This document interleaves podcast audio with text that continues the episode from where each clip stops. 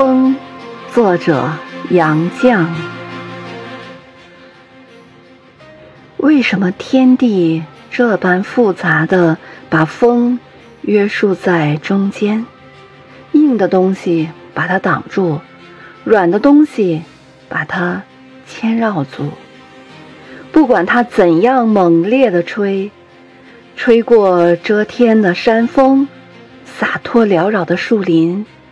少过辽阔的海洋，终逃不到天地以外去；或者为此，风一辈子不能平静，和人的感情一样。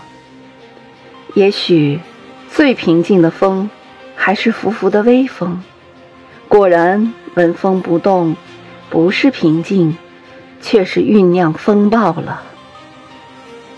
蒸闷的暑天，风重重的。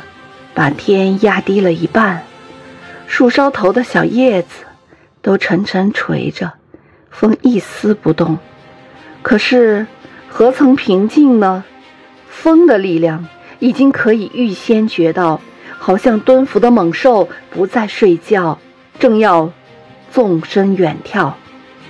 只有拂拂微风最平静，没有东西去阻挠它，树叶由它撩拨。